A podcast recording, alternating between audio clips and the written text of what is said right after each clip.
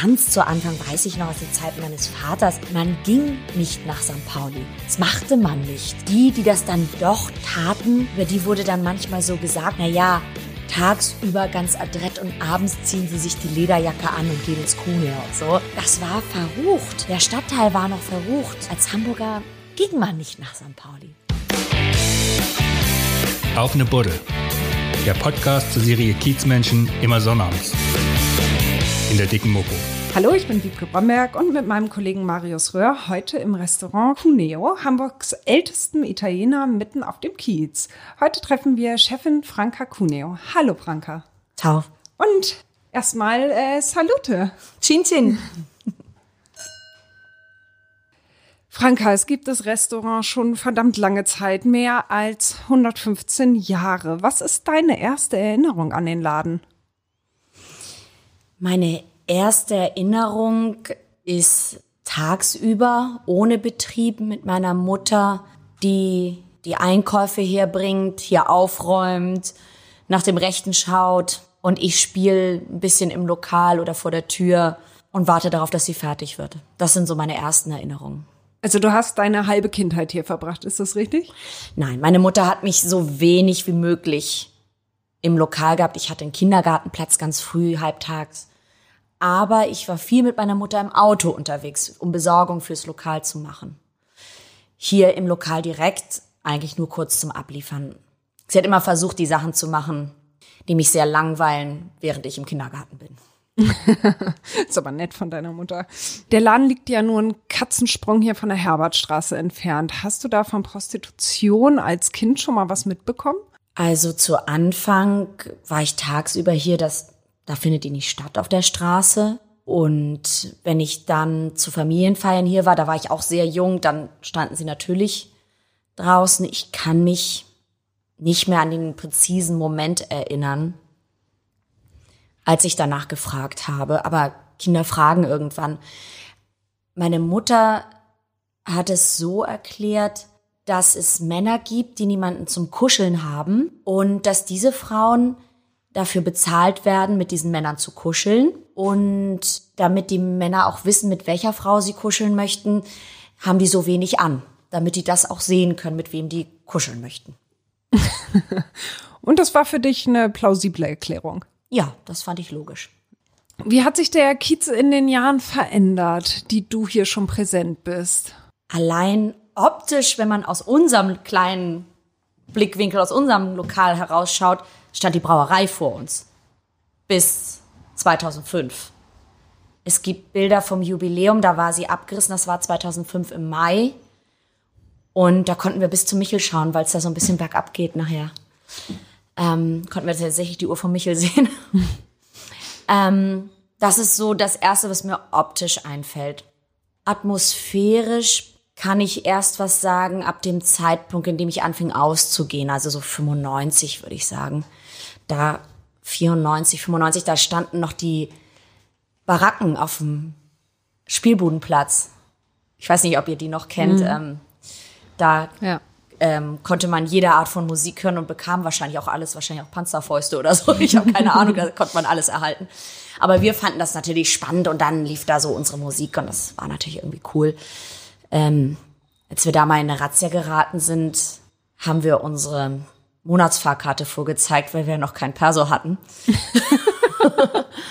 und ähm, die haben uns mit Jacke überm Kopf rausgelotst und haben gesagt, nächstes Mal kriegen wir Ärger, aber diesmal suchen sie was anderes. Was mir da immer sehr zugute gekommen ist, ist diese kleine, wie soll ich das nennen, Grundausbildung, die ich von meinen Eltern habe, die ja auch in dieser Gegend im Prinzip groß geworden sind. Meine Mutter hat mir schon, seit ich vielleicht in mein Teenageralter kam, immer gesagt, wo du dir nicht ganz sicher bist, nur Getränke, die vor deinen Augen aufgemacht werden und wo du einen Daumen draufhalten kannst, auch beim Tanzen. Mhm. Ähm, das war hilfreich, glaube ich, weil K.O.-Tropfen durchaus aktuell waren. Und ähm, mein Vater hat mit mir schon als Kind manchmal gespielt, wer geht hinter uns. Ich bin absolut darauf getrimmt, in einer Vitrine, in einer Fensterscheibe zu sehen, wer hinter mir geht.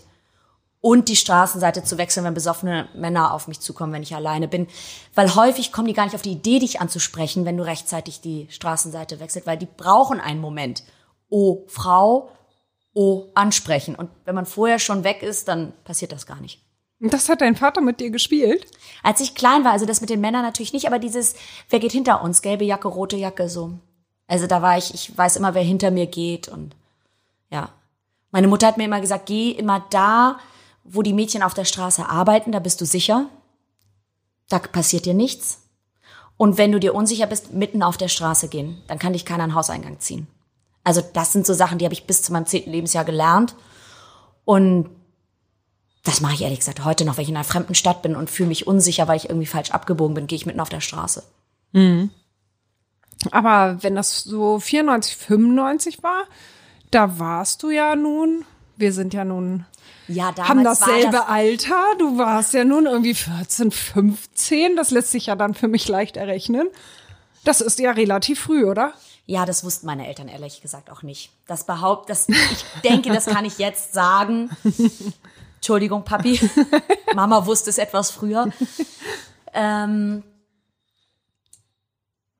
ja, es war relativ früh, aber ich hatte Freundinnen von der katholischen Schule, die ich zu dem Zeitpunkt besuchte, die da durchaus mitkamen. Katholische Schule, aha. Mhm. Erfüllt mhm. jedes Klischee. Ja, ich wollte gerade sagen, also so mit Zucht und Ordnung ist da ja wohl nicht, oder? Wir sind immer zur Schule gegangen. Auch wenn wir lange weg waren. Und wir sind manchmal sogar Sonntagmorgens in die Frühmesse äh, St. Josef, also große Freiheit oben, ist ja die katholische Kirche, haben wir im Glitzerkleidchen und verschmiert Make-up nochmal eben die Frühmesse absolviert, damit wir das abgehakt hatten und sind dann ins Bett gegangen. Ach so. Und das macht die ganze Sache besser, ja? Wenn man die Frühmesse mitgenommen hat. Ja, man hat seine Aufgaben erledigt. Beruhigt okay. das Gewissen. Ja, ja, durchaus. Sieht so aus. Und wie hat sich der Laden in der Zeit verändert? Mein Vater hat ja wirklich zu einer Zeit angefangen, da hatte er nicht so richtig Gäste. Früher hat er mal zu mir gesagt, es gab schlechte Zeiten und es gab ganz schlechte Zeiten. Sein Vater hatte viel die Seeleute hier und Italiener, die dann mein Großvater auch vermissten und nicht mehr kam, weil der nicht mehr da war. Die Seeleute blieben aus, weil die Schiffe einfach nicht mehr so lang im Hafen lagen. Das wurde alles modernisiert und die Seeleute blieben aus. Mein Vater war dann, ich will nicht sagen rund um die Uhr, aber fast rund um die Uhr hier, weil er immer gesagt hat, nur wenn die Tür offen ist, kann kein Gast kommen.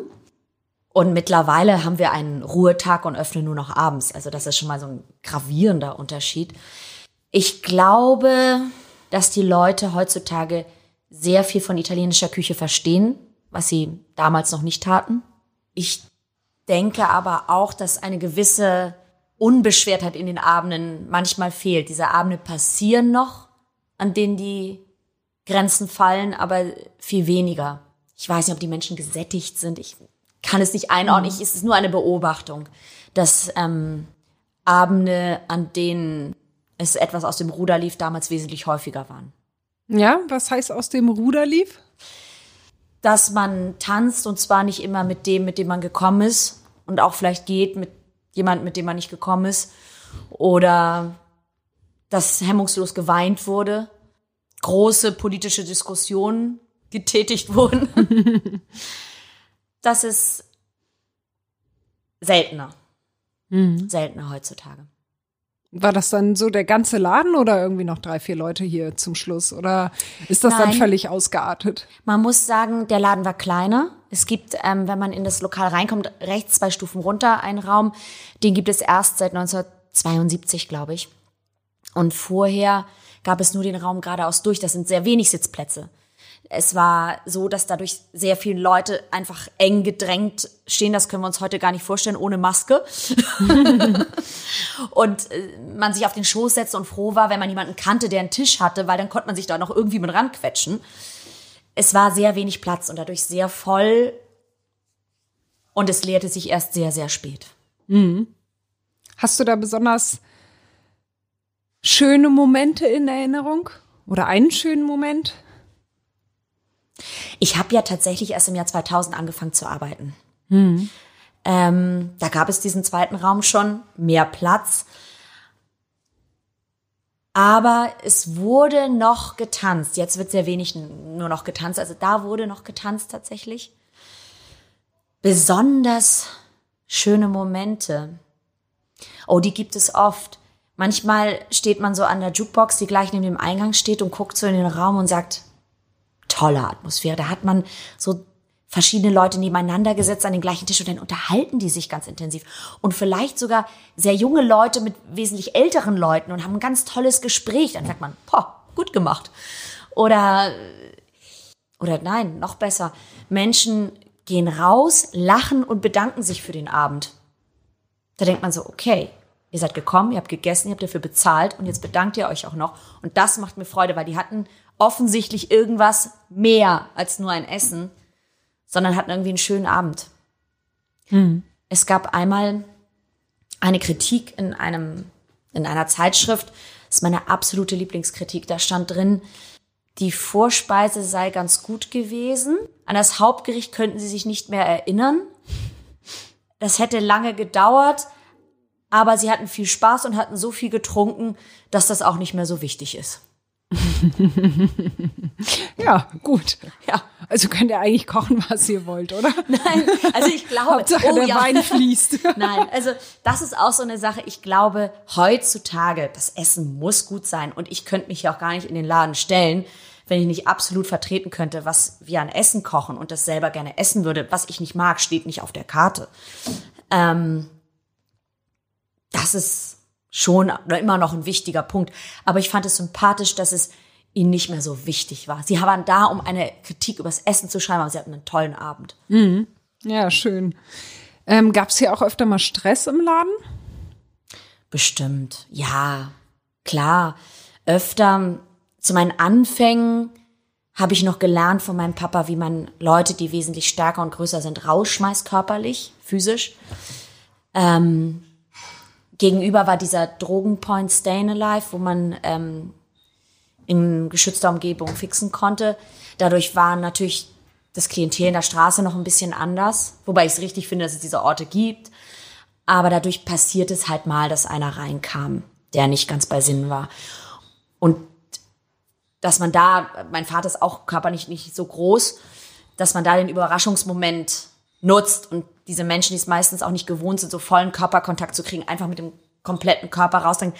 Als 20-jähriges Mädchen muss man das zwei, dreimal üben, bevor man das richtig kann. Und dann einfach die Tür zumacht und dann verschwinden die auch. Stress mit Gästen, erinnere mich nur an ein oder zwei Situationen, aber nichts Gravierendes. Und einmal dachte ich, ich hätte mich ganz wahnsinnig toll durchgesetzt und habe gesehen, dass zwei große, starke Jungs aus der Küche hinter mir standen mit bösem Blick und verschränkten Armen. Och, ich war es wohl nicht. Oh, aber schade, dass du es gesehen hast. Haben sie dir völlig deine Illusionen geraubt. Ja, ja. Was war das für Stress dann? Diese ein, zweimal, an die du dich da erinnerst? Das waren Menschen, die sich benommen haben, so dass die Nachbartische sich nicht mehr unterhalten konnten, dass die wirklich genervt waren davon, dass es unangenehm war. Und einmal waren das auch Inhalte, die ich nicht vertrete, wo ich gesagt habe, nicht in meinem Laden. Stopp, Punkt. So Was nicht. für Inhalte? Ähm, ich glaube, es war nach einem Fußballspiel von Rostock, muss das, glaube ich, gewesen sein. Und ähm, ich weiß es nicht mehr ganz genau. Ich glaube, es ging gegen Juden und Kanaken. Kanake bin ich selbst. Ähm, vielen Dank. Ja, es äh, ist ja mal mutig, sich zum Italiener zu setzen. Ja, Oh fand ich auch. Der war Naja, auch, der nicht war auch mutig, nicht mehr dumm. ganz dicht. Einfach dumm. Ja, musste trotzdem irgendwie raus. Ja. Der Laden gilt ja oder galt ja so ein bisschen als Promi-Italiener. Was für Prominente hattet ihr denn hier schon? Die meisten haben wir wahrscheinlich gar nicht erkannt. ähm, ich erinnere mich an eine Situation beim Frühstück. Ich weiß gar nicht, ob ich da schon gearbeitet habe oder noch nicht. Nee, noch nicht. Habe ich noch zu Hause gewohnt. Und meine Mutter sprach meinen Vater an. Ah, Franco Liza Minelli war gestern bei euch im Lokal. Und er sagte, nein. Doch, hier in der Zeitung ist ein Foto. Man sah so die halbe Schrift vom Cuneo noch, die Leuchtschrift draußen und wie sie so die zwei Stufen runterging und rausging, so mit gesenktem Blick. Und so, doch, es gibt ein Foto. So, ja, ja, da war ein Tisch, der Englisch gesprochen hat. also, ja, es gibt aber auch Menschen, die schon in ihren frühen Jahren hierher kamen und dann später Erfolg hatten und dadurch bekannt wurden und vielleicht berühmt. Aber die kommen hierher, weil sie auch schon als junge Menschen herkamen. Es, oder der eine bringt mal den anderen mit oder hat einen Freund, der irgendwie wichtig ist oder bekannt ist. Ich glaube nicht, dass es irgendwie ein Promi-Italiener ist. Es, nee, also klar, waren wir alle happy und aus dem Häuschen, als, als Robert De Niro hier reinkam, da waren wir alle völlig gaga. Aber, aber das war einfach, weil ein alter Gast von uns, Margarita, die ist eine Fotografin, die mitgebracht hat. Punkt. Ja. So. Oder dann stand äh, Simon Hoffmann am Tresen, ich habe den nicht mal erkannt. Und habe zu ihm gesagt, er müsste leider einen Moment warten, weil wir momentan keinen Tisch hatten. Und ähm, da haben sie wahrscheinlich den Film von Le Carré in Hamburg gedreht oder so, keine Ahnung. Und dann habe ich den mit so zwei Studenten an einen Tisch gesetzt, also so einfach da so mit dran gesetzt. Das war für ihn auch völlig fein. Ich glaube, die zwei Studenten haben es irgendwann gemerkt und haben sich gefreut. Ja, wahrscheinlich hast du den unvergesslichen Abend beschert.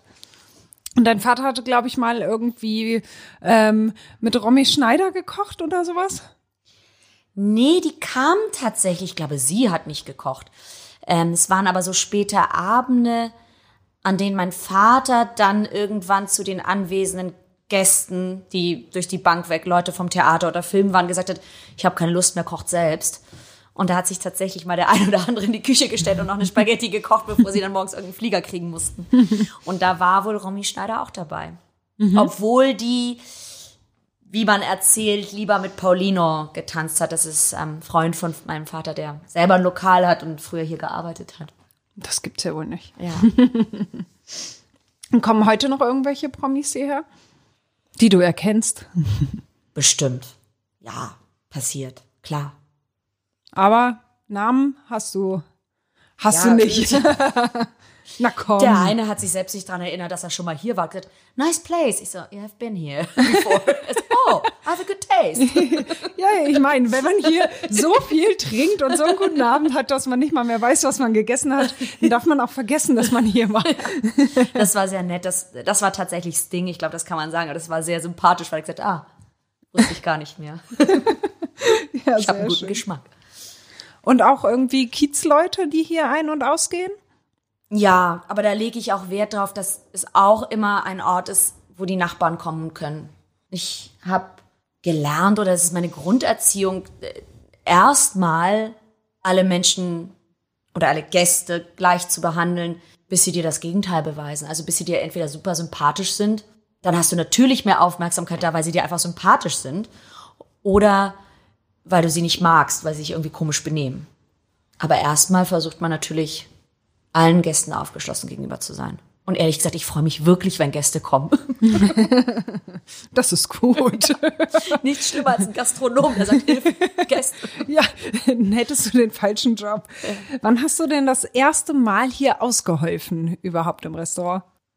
Erst nach der Schule. Mein Vater hat gesagt, während der Schulzeit muss ich nicht arbeiten. Ähm, Schule ist mein Job und das soll ich ordentlich machen. Und danach war ich in Italien nach der Schule, da für mich kein Militär und dergleichen anstand, war ich in Italien, hatte versucht, da so ein bisschen Jura zu studieren, kam zurück und dann habe ich einen Job gebraucht, wie jeder Student. Und bevor ich irgendwo anders arbeite, helfe ich natürlich hier. Wobei mein Vater, muss ich auch sagen, mich behandelt und bezahlt hat wie jeden anderen Kellner auch. Das also behandelt weiß ich nicht, habe mich auf der Toilette eingeschlossen und geschrien, du bist so ungerecht. Aber auf Italienisch hat nicht jeder verstanden. Aber es gibt nur eine Dame. Aber dein Vater. Es war blockierend, es gibt nur eine Damentoilette. ähm, aber das waren meine Anfänge, tatsächlich. Mhm. Du hast gerade schon gesagt, du hast Jura studiert. Ja. Warum? Ja, ich äh, hatte befunden, dass ich keine besonderen Talente habe und ganz gut auswendig lernen kann. Na danke, ich habe auch ein Semester Jura studiert. Also es war mein, mein Herangehen an die Sache. Ähm, und dann habe ich gedacht, ja, also ohne besondere Talente, Talente macht man Jura oder BWL. Ähm, dazu kam, dass mein Vater sich auch immer gewünscht hat, einen Juristen und einen Mediziner in der Familie zu haben und mein Bruder ist Arzt. ähm, ich fand außerdem ganz schön im Paten, wie er da so sagt, ich habe ein Spezialstudio, ich habe nur einen Klienten. Fand ich schon beeindruckend. Habe gesagt, wenn man das kann, dann das ist schon richtig toll. Aber ich war nie so richtig gut. Das war das Problem. Ich war sehr mittelmäßig. Ich habe es geschafft alles, aber ich war mittelmäßig. Ich habe tolle Leute kennengelernt, gleich am ersten Tag beziehungsweise im ersten Semester, mit denen ich heute noch sehr eng befreundet bin. Ähm, ohne die hätte ich das nicht durchgestanden. Aber ich habe sehr schnell gemerkt, dass das nicht für mich ist. Ich breche es, habe es nicht abgebrochen, weil ich immer dachte, ich breche es erst ab, wenn ich was anderes habe. Konnte mich dann aber auch nicht zu etwas anderem durchringen, weil ich ja nebenbei immer hier im Lokal war und das hat mir so gut gefallen. Also hast du das dann danach übernommen, weil dein Herz dir einfach gesagt hat, das musst du machen? Ja, ich war ich habe gemerkt, ich konnte das so ein bisschen. Es lag mir. Ich bin ein extrovertierter Typ. Es lag mir. Natürlich total viel falsch gemacht, aber ich hatte das Gefühl, es macht mir Spaß und ich könnte das vielleicht. Und Sachen, die man so ein bisschen kann, machen natürlich auch wahnsinnig Spaß. Und dann dieses Nachtleben. Ich bin nie jemand, ähm, wie sagt man, Lerche und Eule. Ne? Mein Bruder ist die Lerche, ich bin die Eule. Aber ich habe auch im ersten Moment gedacht, ich muss es jetzt machen. Ich kann es immer noch schließen, das Lokal, aber ich kann nicht sagen, ich mache es jetzt nicht, ich mache es später, weil dann ist es irgendwann zu und ich kann es nicht wieder aufmachen. Mhm. Es ist gewachsen, es hat sich entwickelt, es ist ein, eine lebendige Sache und die kann man nicht unterbrechen. Und dadurch, dass ich so ein Nachzügler in der Familie bin, war mein Vater auch in einem Alter, in dem er zumindest mal darüber nachgedacht hat. Er war dann wirklich noch zehn Jahre sehr aktiv, aber darüber nachgedacht hat, wie es weitergeht. Mhm. Und da musste ich das so ein bisschen entscheiden in dem Moment. Ich hatte dann aber gleich ein Jahr später eine Riesenkrise und bin drei Monate weggegangen. Wieso hattest du eine Krise? naja, nach einem Jahr, wenn man immer mehr eingebunden wird in die ganze Buchhaltung. Ich meine, abends ist die Kür. Ich kannte nur die Kür. Die war toll. Aber dann kam die Pflicht dazu. Einkauf, Buchhaltung, Personal und da sieht man erstmal. Ich habe es ja gewusst, ich habe ja gesehen, was mein Vater immer gemacht hat. Ich habe mir gedacht, na ja, so schlimm kann es ja nicht sein. War es dann aber. Und ähm, da hatte ich mir mal kurz überlegt, ob das wirklich das Richtige ist. Dann bist du abgehauen. Nicht abgehauen, also schon geplant. Geplant abgehauen. Geplant abgehauen, drei Monate nach Italien und habe in einem anderen Restaurant ausgeholfen nur für Kost und Logis und brauchte mal ein bisschen Abstand zu hier. Und kam dann mit Ideen wieder und auch mit vielen Dingen, die ich gesehen hatte, die ich so nicht machen wollte. Und ähm, habe aber gesehen, dass ich total an diesem Ort hänge. Total. Hätte denn dein Vater den Laden schließen oder also verkaufen müssen, wenn du es nicht gemacht hättest? Das weiß ich ehrlich gesagt nicht. Ähm, vielleicht hätte es ja noch jemanden in der Familie gegeben, der dann gesagt hat, ach komm, ich mach's. Aber ich wüsste jetzt nicht genau. Also stand niemand auf dem Plan. Also alle haben auch noch eine andere Ausbildung. Mein Cousin hat natürlich viele Jahre hier mitgeholfen. Mein Bruder hat hier mitgeholfen, obwohl er sich dagegen entschieden hatte dann irgendwann. Ich habe meinen Cousin ehrlich gesagt nie gefragt. Der ist wesentlich älter und hatte auch einen anderen Beruf dann irgendwann gewählt. Das ist eine gute Frage. Ich habe da noch nicht drüber nachgedacht. Ich glaube, er hätte den Laden irgendwann geschlossen, ja. Ich glaube nicht, dass er ihm jemanden übergeben hätte, der nicht aus der Familie ist. Mhm. Deine Urgroßeltern haben ja damals hier angefangen. Erzähl doch mal ein bisschen was zu der Geschichte, wie es vor 115 Jahren dazu kam. Ja, also meine Urgroßeltern haben in Altona geheiratet. Er kam mit dem Schiff aus Genua und sie ist mit ihrer Familie, zwei dressierten Äffchen und einem Tanzbären zu Fuß aus Parma gekommen über die Berge. Das ist, ähm, es gibt Beweisfotos und es gibt auch noch ein oder zwei überlieferte Sprüche aus der Zeit. Und irgendwann haben sie, das war immer so. Aber ganz Traum. kurz zu dem Tanzbären und den Äffchen. Ja. Äh, waren das Zirkusleute oder? Ja, also man tingelte, wie man so schön sagt. Also die musizierten, wobei auch von meinem Urgroßvaters Seite aus hatten die eine Musikgruppe und verdienten sich damit so ein bisschen ihren Lebensunterhalt, alle in Tracht und mit Tambourin und, und Philharmonika und so. Von beiden Seiten. Ähm, Finde ich erschreckend, weil wir überhaupt nicht singen können bei mir in der Familie. Meine Schwägerin, als sie einheiratete, sagte mal, sie hat erst gedacht, das wäre ein Scherz. Und sie hätte noch nie eine Familie so falsch Tante Agudi, also Happy Birthday, singen hören und alle so unterschiedlich falsch. ähm, offensichtlich haben die das irgendwie als Folklore damals verkauft. ich kann mir nicht vorstellen, dass sich das gut anhörte. Ähm, von der einen Seite sind sie allerdings auch Bacigalupus, das sind die, die die Drehorgeln herstellte. Es gab eine große Familie in Deutschland und eine in Italien, das waren die Bacigalupus, da kommen die Drehorgeln her. Also ich hoffe, dass es in der Vergangenheit besser klang als heute. die sind alle nach Hamburg gekommen, haben sich hier mehr schlecht als recht durchgeschlagen und dann irgendwann hatte er das Geld zusammen, diesen Ort hier zu mieten, mein Urgroßvater, von der Familie, von der wir es heute noch mieten. Hat versucht, eine ähm, Schankwirtschaft aufzumachen. Vorher war es ein Bordell, wie fast alles hier in der Gegend. Und dann hat er das auch ganz gut geschafft bis zum Ersten Weltkrieg. Im Ersten Weltkrieg haben sie dann Deutschland verlassen. Also man musste dann ja als Ausländer irgendwie zusehen, wie man wegkam. Aber er hatte eine Cousine, Maria Cuneo, die ähm, dann eine Maria Köllisch wurde, die hatte den Bruder von Hein Köllisch geheiratet. Mhm. Damit, und der war ja wahnsinnig angesagt zu der Zeit. Der hatte eigene Theater und also war ja ein Volksheld.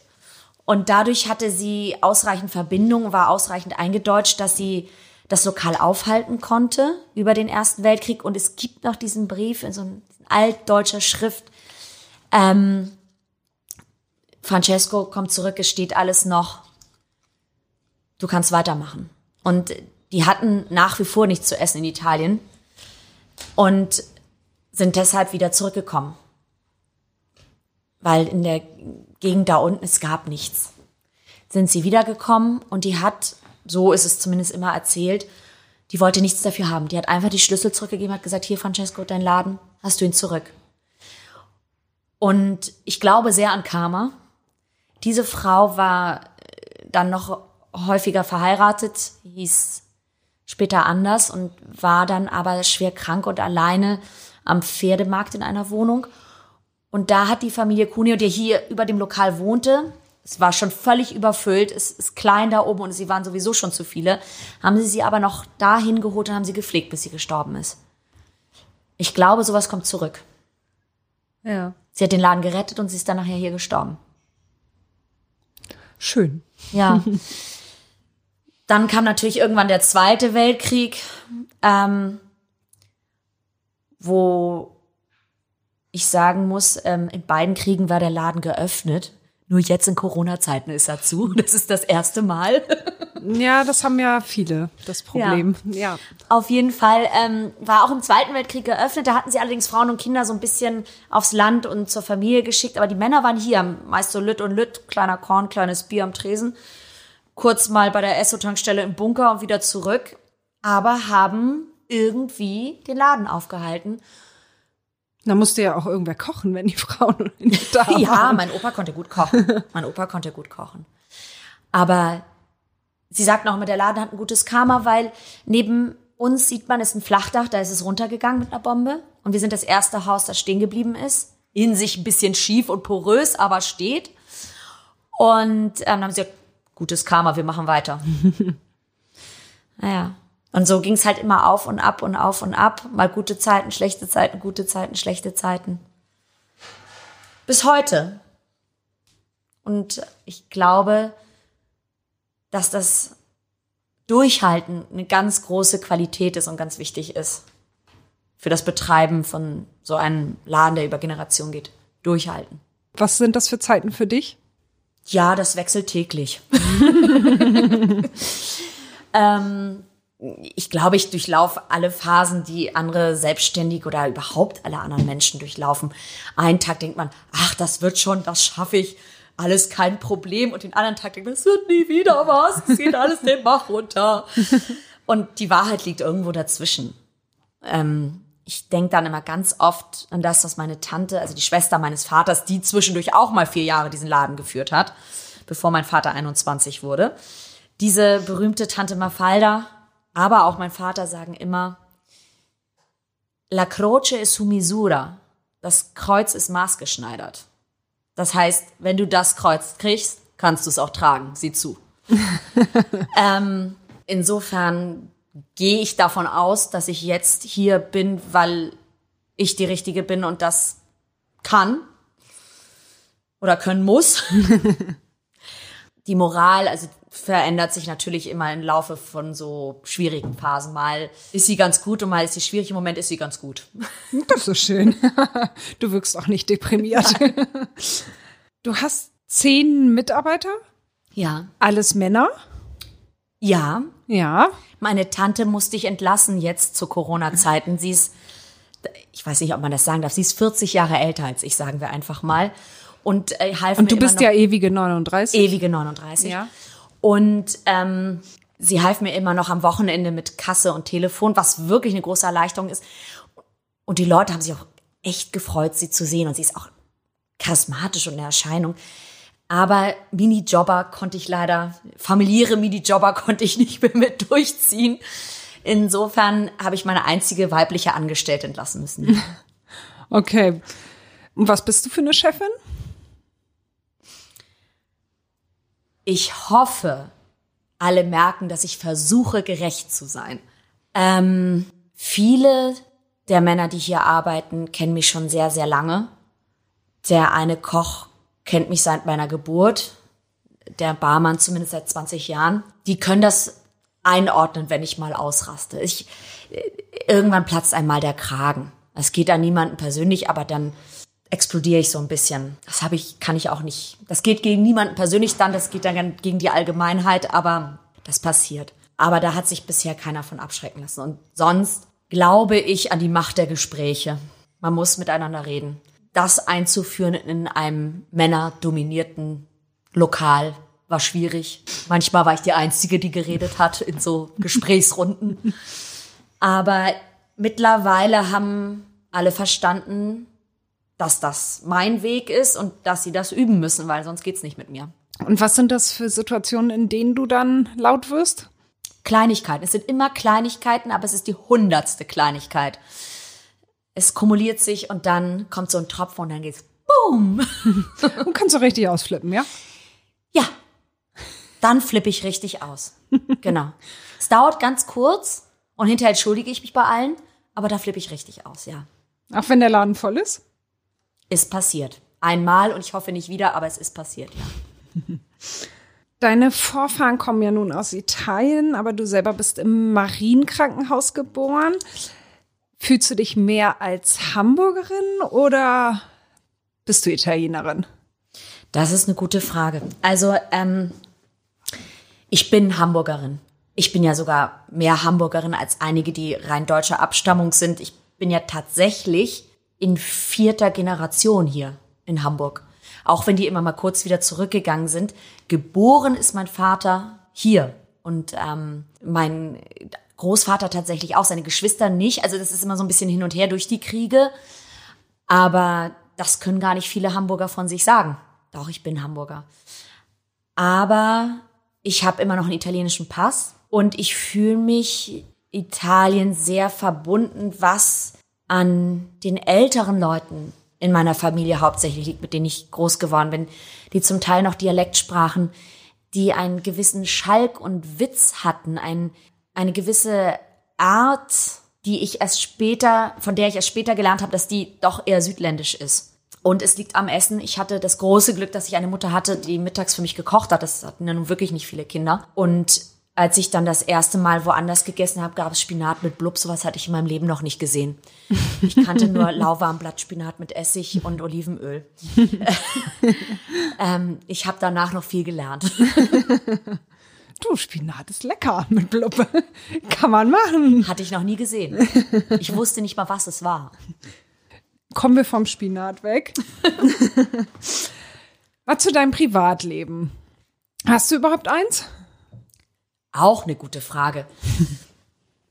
ähm, habe gemerkt durch den Lockdown im März, durch den ersten, dass mein Privatleben sich tatsächlich, und das ist nicht nur ein Spruch, hier im Lokal abspielt hauptsächlich. Ähm, ich habe Freunde aus der sechsten, siebten Klasse. Das sind immer noch meine engen Freunde. Ich habe Freunde ähm, aus dem ersten Semester Studium. Das sind meine engen Freunde und das sind die einzigen Menschen, die mich ohne das Lokal kennen. Also ohne die Verantwortung hier, ohne dieses ausschließliche Hiersein. Aber selbst mit diesen Leuten sind die meisten Treffen doch hier im Lokal abends. Da nehme ich mir Zeit und setze mich dazu. Da muss ich mal wieder kurz aufstehen, aber dann sitze ich da auch wieder. Und allerdings haben auch diese Menschen immer versucht, diese alten Freunde immer versucht, Feiern, Geburtstage, Weihnachtsfeiern auf Sonntage zu legen, an denen ich frei hatte. Der einzige Tag, obwohl die Leute mussten dann ja alle Montag früh ins Büro oder in die Praxis oder was weiß ich wohin. Und ähm, dadurch haben wir dann immer Sonntagmittag angefangen mit unseren Weihnachtsfeiern, war dann immer alle um 16.30 Uhr betrunken.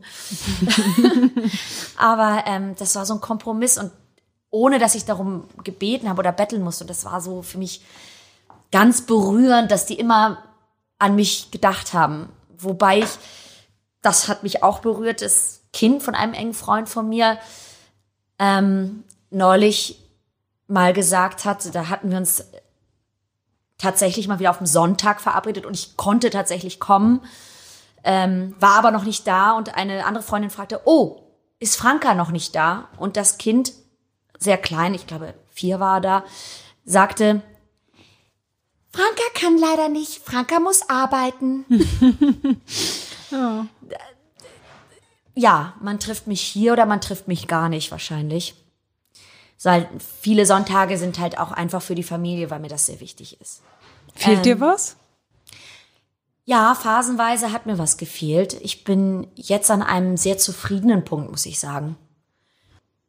Wenn alle nämlich so ihre Privatleben auf dem Tisch legen, also sitzen alle so im runden Tisch und alle legen mal ihr Privatleben da drauf, sieht jeder, glaube ich, ganz schnell zu, dass er sein eigenes wieder kriegt.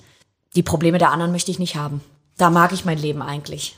Ja. Und dann muss man ja auch mal ganz ehrlich sagen, what you're not changing, you're choosing. Wenn du es nicht änderst, ist es deine Wahl. Dann ist der Leidensdruck nicht groß genug. Sonst müsste ich einen Tag mehr zumachen und sagen, an dem Abend gehe ich immer Halligalli. Aber ich kann ja nach der Arbeit ausgehen. Ich kann im Notfall sagen, okay, den einen Tag, den organisiere ich mir, dann will ich auf eine Hochzeit, dann bin ich eben mal nicht hier. Mhm. Es geht halt mal, es geht halt nicht häufiger. Und wo und wie lebst du? Ich habe eine Wohnung hier auf St. Pauli gefunden. Das war schwierig. Ich habe sehr lange gesucht, weil zu dem Zeitpunkt, das muss jetzt 10, 12 Jahre her sein, als ich die Wohnung suchte, ähm, war das schon sehr angesagt hier. Und alle Wohnungen, die frei wurden, wurden renoviert und waren teuer und Staffelmiet. Das konnte ich mir alles gar nicht leisten. Mein Vater sagt, sagte zu mir, Franka, du musst es 100 Leuten erzählen, damit einer sich meldet oder einer was weiß. Und vor allem, du musst als erstes zum Pastor gehen. Der weiß zuerst, wo was frei wird. ja. Natürlich. Und dann wurde ich tatsächlich irgendwann angesprochen. Hey, bist doch die kleine Kunia, du suchst doch eine Wohnung. Mitten auf der Straße.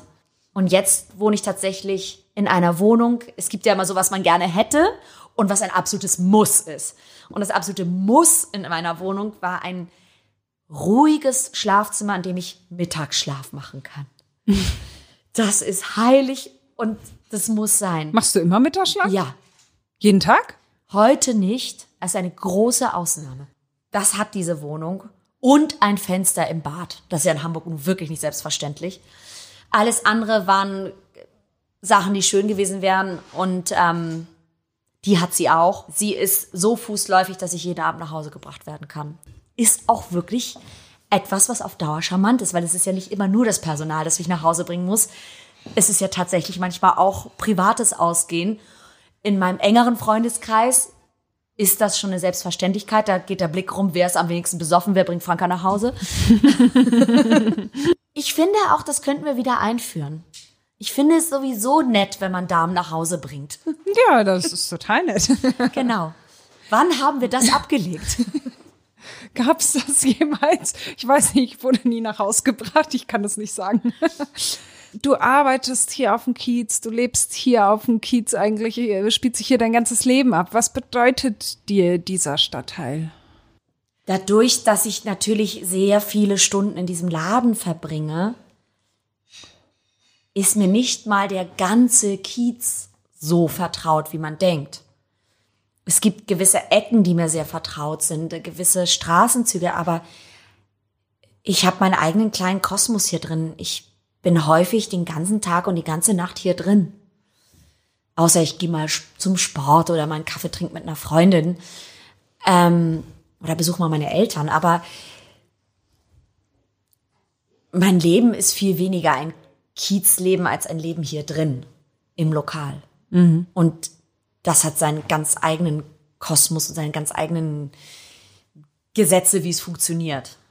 Ja, kriegst du denn die Lage auf dem Kiez mit? Jetzt gerade in Zeiten der Pandemie? Neulich, als wir, wir machen so ein bisschen außer Hausverkauf, so Donnerstag, Freitag, Samstag. Und da stand ich hier und habe Sachen verkauft. Und da kam seit langer, langer Zeit mal wieder jemand rein und hat gesagt, er hätte Hunger, ob wir was zu essen haben. Ähm, und das hatten wir schon lange nicht mehr. Das hatten wir früher häufiger. Ich weiß nicht, ob die Menschen ähm, verdrängt wurden aus dieser Gegend. Nicht mehr so viel hier sind die Leute, die tatsächlich so mutig oder so verzweifelt sind, reinzukommen und zu sagen, ich brauche was zu essen. Ähm, oder ob sich das so gewandelt hat, dass die das nicht mehr machen. Also ich befürchte eher, dass die Lage schlechter geworden ist für Obdachlose, für Leute, die auf der Straße sind und dass sich daraus ergibt.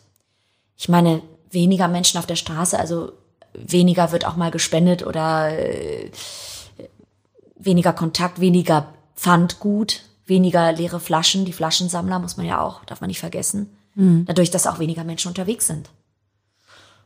Aber den gebt ihr dann auch Essen, ja? Ja, natürlich, immer. Ein Teller Pasta und ein Glas Wein gibt's immer. Das ist überhaupt gar kein Problem. Das, ja, das gab's schon immer und das wird's immer geben. Also wenn wir das nicht mehr haben, dann können wir auch gleich zumachen. Wenn wir jetzt keinen Teller Pasta mehr verschmerzen können, ähm, dann machen wir grundlegend, äh, grundlegend irgendwas falsch. Ne? Ähm, ich habe ganz zu Anfang, nur einmal, muss ich zu meiner Schande sagen, aber ganz zu Anfang mal was mit dem Kaffee mit Herz zusammen gemacht, weil mich das so schockiert hat dass die durch diesen Lockdown fast das Dreifache an Menschen haben, die da mittags hinkommen und eine warme Mahlzeit haben möchten. Also die meisten Lokale hier in der Gegend, die meisten Bars und Restaurants, alles, was man so an guten Wintersachen hat, die liegen bleiben. Bei uns bleiben ja Haufen was. Schals, Jacken, Handschuhe, Mützen. Das bringen wir zum Café mit Herz, weil die da so eine Ausgabe haben. Mhm. Und ähm, da habe ich gesehen, dass die das halt mit dem Essen machen. Aber ich gesagt, kann ich euch irgendwie helfen? Und dann muss das aber alles Corona-konform verpackt sein und so. Das war ein bisschen kompliziert, haben wir aber hingekriegt. Und da hab ich, haben die gesagt, habe ich gesagt, okay. Dann haben die gesagt, wie viel Pasta könnt ihr machen? Hab ich gesagt, ja, wie viel braucht ihr? So ganz großspurig. Dann haben die die Summe genannt. Habe ich gesagt, nee, das schaffen wir gar nicht. So in einer Fuhre.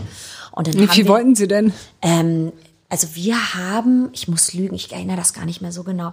Ich glaube, wir haben 60 oder 70 Essen gebracht und die brauchten weit über 100. Mhm. Und das muss ich sagen, das ist erschreckend. Und ich meine, das ist nur diese Seite der Reeperbahn. Auf der anderen Seite der Reeperbahn gibt es auch den Elbschlosskeller und andere Einrichtungen. Ähm, das ist ja nicht die einzige Einrichtung hier in der Gegend. Das ist eine von vielen. Mhm. Und wenn da schon über 100 Leute stehen, dann muss man sich das mal ausrechnen es wird halt weniger gesehen, dadurch, dass man weniger draußen ist, weniger unter Menschen ist, sieht man es weniger, aber es ist da und es wird schlimmer. Ja.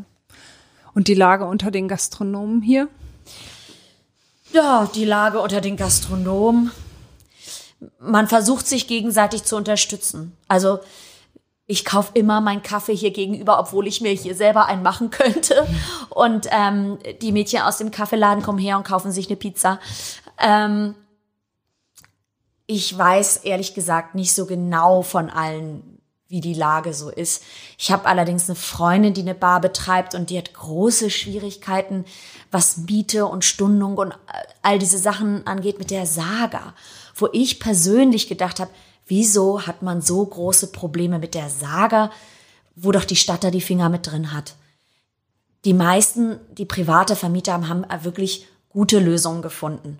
Ich, es gibt bestimmt gegenteilige Beispiele, aber ich kenne persönlich kein gegenteiliges Beispiel. Alle haben sich vernünftig mit ihren Vermietern geeinigt und die Saga ist so wahnsinnig stur und streng und also das hat mich schockiert.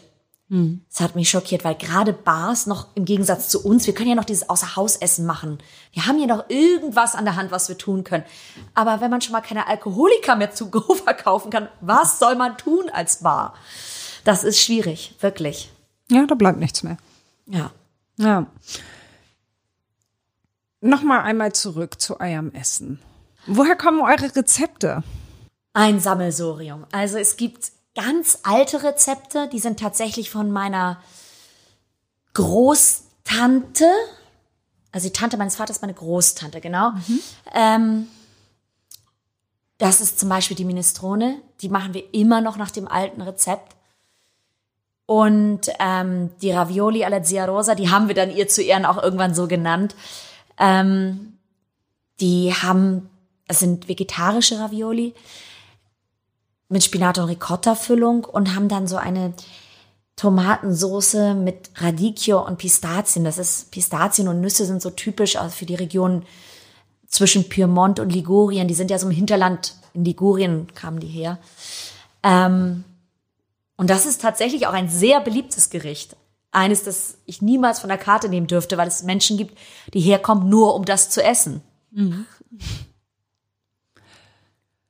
Was ist das älteste Rezept, das ihr habt? Das sind diese beiden, glaube ich, obwohl eine Penna l'Arabiata, ich glaube, es gibt nichts Älteres.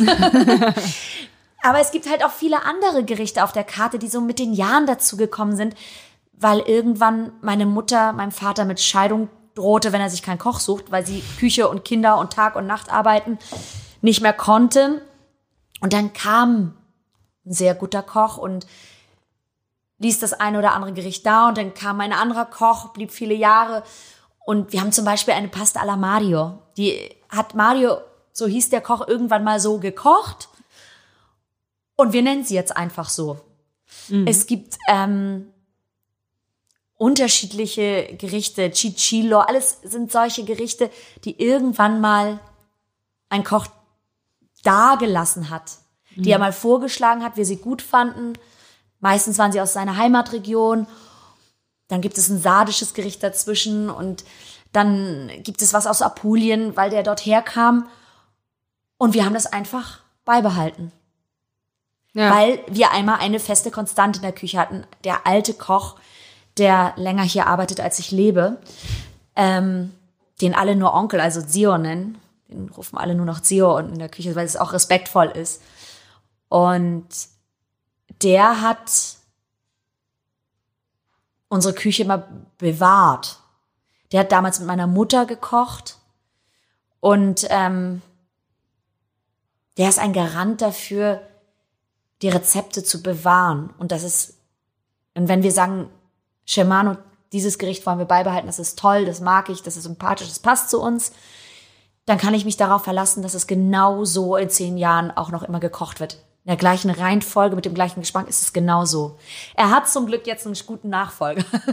wir lange gesucht haben wir jetzt einen, der sich rauskristallisiert hat, dass er das auch kann. Mehr als ganz große Innovation ist für uns eigentlich das Bewahren von guten Sachen und so eine Kontinuität in der Küche sehr wichtig. Was isst du am liebsten?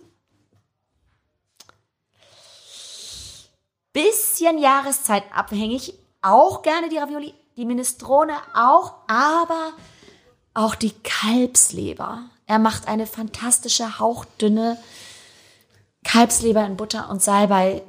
Ich würde das niemals woanders essen. Die, die liebe ich hier. Absolut. Okay. Kannst du jeden Tag essen? Ja, ist glaube ich Jeden nicht Tag gesund Leber. und auch nicht mehr Mm. politisch korrekt. Mache Nee. ich nicht, aber ähm, das ist tatsächlich eins meiner Leibgerichte, muss ich sagen, ja. Und eine gute Tomatensauce, eine Spaghetti mit einer guten Tomatensauce, eine Arabiata. Das könnte ich jeden Tag essen. Das sieht man dir nicht an.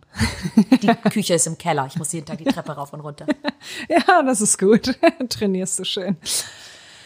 Welche besonderen Momente erinnerst du denn in der Geschichte des Ladens? Oh, da gibt's einige, glaube ich.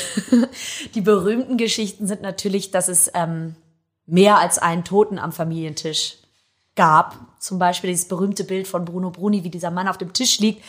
Viele denken, er schläft, weil er zu viel getrunken hat, aber das ist eine. Das Bild ist entstanden aufgrund einer alten Geschichte. Da war mein Vater Kind. Also wir sprechen 40er Jahre, wahrscheinlich nach dem Krieg. Da kamen viele Seeleute zu der Zeit noch und es war ging hoch her und war laut und so. Und dann haben die am Familientisch, unterm Tisch mit dem Schalldämpfer einen erschossen. Und dass mal einer am Tisch einschlief, war zu der Zeit gar nicht ungewöhnlich. Und deswegen haben sie es erst gemerkt, als alle schon weg waren und sie den wecken wollten. Dann natürlich mit Polizei und hin und her. Und dann mussten die wirklich so eine Gegenüberstellung unten am Hafen machen. Mein Vater und hat natürlich niemanden erkannt. Also das hatte er schon als Kind gelernt, dass man in so einer Situation niemanden erkennt. Oh Gott. Also Seemänner haben einen Seemann umgebracht, ja? Ja, also zumindest ähm, aus dieser lustigen Runde muss es einer gewesen sein. Oh Gott, das ist ja furchtbar. Dann gibt's noch einen, der hat sich einfach nur tot gemischt, sagen sie immer. Also der ist beim Kartenspielen tatsächlich mal tot umgefallen. Also als ich klein war und die Onkel dann Karten spielten, sagten sie immer, es hat sich auch schon mal einer tot gemischt. Haben sie mal angespielt auf diesen Typen, der beim Kartenspielen hier am Familientisch einfach mit einem Herzinfarkt umgekippt ist. Aber es, er war tot. Am Tisch. Die Tischplatte ist ehrlich gesagt nicht mehr original, aber der Fuß, und da bestehen wir auch drauf, es ist der original alte Fuß von diesem Tisch. Was für verschiedene Typen habt ihr hier an Gästen und erkennst du die sofort? Kannst du die sofort irgendwie so einordnen? Naja, ich habe jetzt ein bisschen Erfahrung und ich sehe zumindest vom Weiten, ob jemand stark alkoholisiert ist oder nicht. Sehe ich aber auch. Aber ähm, ich glaube schon, dass über die Jahre sich die Zusammensetzung der Gäste natürlich verändert hat. Ganz zu Anfang weiß ich noch aus den Zeiten meines Vaters, man ging nicht nach St. Pauli. Das war, das machte man nicht. Und die, die das dann doch taten, über die wurde dann manchmal so gesagt, oder ich glaube sogar mal in der Zeitung geschrieben, na ja, tagsüber ganz adrett und abends ziehen sie sich die Lederjacke an und gehen ins Kuhneo. So. Das war verrucht. Der Stadtteil war noch verrucht. Als Hamburger ging man nicht nach St. Pauli. Und dadurch waren natürlich die Leute, die von außerhalb des Stadtteils kamen, ähm, nicht so zahlreich. Das waren bestimmte Leute, die es wissen wollten, die da richtig Lust zu hatten. Und dann kam die Zeit, wo St. Pauli Nachrichten noch unter Stefan Austern war und, und die haben dann wieder jemand mitgebracht und dann kamen Künstler, die das gut fanden, dass es ja abends auch mal so spät war und die haben dann wieder mit jemand mitgebracht und so. Aber zu Anfang waren es wirklich viel Italiener und Leute aus der Gegend ausschließlich. Und zu den Zeiten, als mein Vater jung war, war das ja auch mit der Prostitution so, dass die Frauen feste Freunde auf den verschiedenen Schiffen hatten. Also man hatte auf jedem Schiff einen festen Freund. Und ähm, man hatte nur ein Problem, wenn zwei Schiffe gleichzeitig kamen. und ähm, die Mädchen saßen in Lokalen, so wie hier auch, trafen sich dann hier mit denen und dann gingen sie weg auf ihr Zimmer nach Hause, wo auch immer. Das war natürlich eine ganz andere Situation. Mein Vater hat immer gesagt, wenn eins der Mädchen so ganz traurig war, hat mein Opa ihr immer 20 Mark gegeben, hat gesagt, geh mal zum Friseur, wechsel mal die Haarfarbe, dann sieht das Leben schon anders aus. Das hat mein Vater auch ab und zu mal zu mir gesagt, deswegen hatte ich wahrscheinlich auch schon so viele Haarfarben.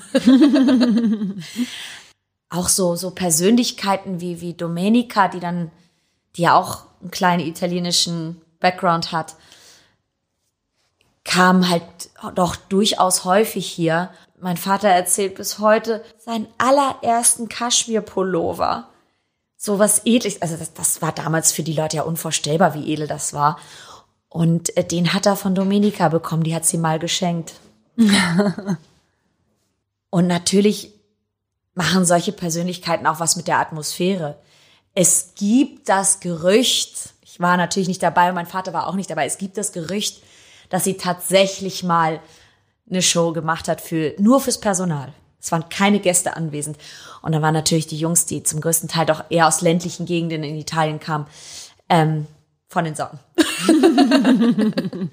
und wir haben ein sehr schönes Bild, ein, ein, ein, eine Schwarz-Weiß-Zeichnung, die äh, der Maler Lucio Orlando von einem Onkel von uns gemacht hat.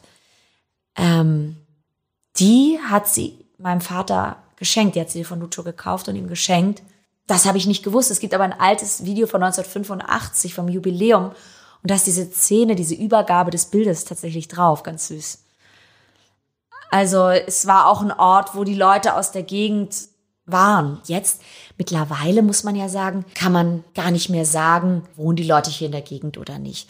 Es gibt durchaus junge Leute, die das gut finden, hier zu wohnen und die durchaus auch in Eimsbüttel oder Eppendorf oder sonst wo wohnen könnten. Ich kenne ja sehr viele meiner Gäste, aber bei manchen weiß ich auch nicht, in welchem Stadtteil die wohnen. Die kenne ich einfach so, weiß, was sie gerne essen, trinken, wo sie gerne sitzen, weiß aber nicht, wo die wohnen. Oder manchmal, es gibt einige Gäste jetzt auch immer selten, aber einige machen das noch, die nehmen ein Tiramisu mit, weil sie den Mädchen das draußen versprochen haben, weil sie im Vorbeigehen gesagt haben, ah, bleib doch hier. Und er sagt, nee, kann ich nicht, bin zum Essen verabredet. Wo denn? Cool, ja, bring mir ein Tiramisu mit. und es gibt durchaus einige, die das machen. Die lassen sich dann einen einpacken und äh, geben das dann der Dame, die gesagt hat, bring mir ein Tiramisu mit. Das ist aber sehr freundlich. Ja, das finde ich auch. Das finde ich nett und ich finde, so muss es auch sein. Also. Kennst du die Damen auch, die hier so stehen? Man kennt sich vom Sehen, aber ich, ja, man kennt sich vom Sehen. Mhm. Aber die wissen auch nicht, wer du bist, oder doch? Doch, natürlich, die sehen ja aus welcher Tür ich immer komme, natürlich. Warum sollen die das nicht wissen? Nein, dass du hier die Tochter bist, dass du die Chefin bist. Naja, ich gehe seit 20 Jahren aus der Tür. du könntest auch seit 20 Jahren hier angestellt sein. Ja, nee, ich glaube, das ist schon klar. Also als ich ganz klein war, da hat meine Mami mich mal durch die Herbertstraße auf die andere Seite geschickt, um da mal was zu holen. Da gab es noch so einen Krämerladen, das gibt's alles nicht mehr. Aber durch die Herbertstraße, das ist sicher. Ach, guck mal, die Kleine von Franco. also, ja. Aber das, das hatte mein Vater genauso. Der ist da durchgegangen und hat sich gedacht, ach, guck mal, der Kleine von Johnny. Also sie haben den, meinen Opa Giovanni haben sie mal Johnny genannt. Letzte Frage. Was wünschst du dir für die Zukunft? Was ich mir für die Zukunft wünsche? Ich wünsche mir persönlich zufrieden zu sein. Ich wünsche mir fürs Lokal, dass es bestehen bleibt. Wobei ich da noch keine Idee habe, wie das sein soll später. Aber ähm, das wünsche ich mir wirklich, weil ich sehe, dass obwohl diese Welt immer digitaler wird und selbst wir uns anpassen müssen. Wir haben zwar immer noch ein handschriftliches Reservierungsbuch und so weiter, aber wir müssen uns tatsächlich gerade jetzt durch diese Schließung, diesen halben Lockdown da so ein bisschen medial anpassen, technisch anpassen, wünsche ich mir, dass es so analoge Orte weiter gibt und dass die Menschen sehen, dass die wichtig sind und es nicht vergessen dass die sehr, sehr wichtig sind. Dann wünsche ich dir für die Zukunft alles, alles Gute und vielen lieben Dank für das schöne Gespräch. Ich danke dir, es hat Spaß gemacht. So, nun noch einmal Werbung in eigener Sache. Hamburg Freihaus testen Sie die Mopo als digitale Zeitung. Fünf Wochen für nur fünf Euro. Jetzt bestellen unter www.mopo.de-testen.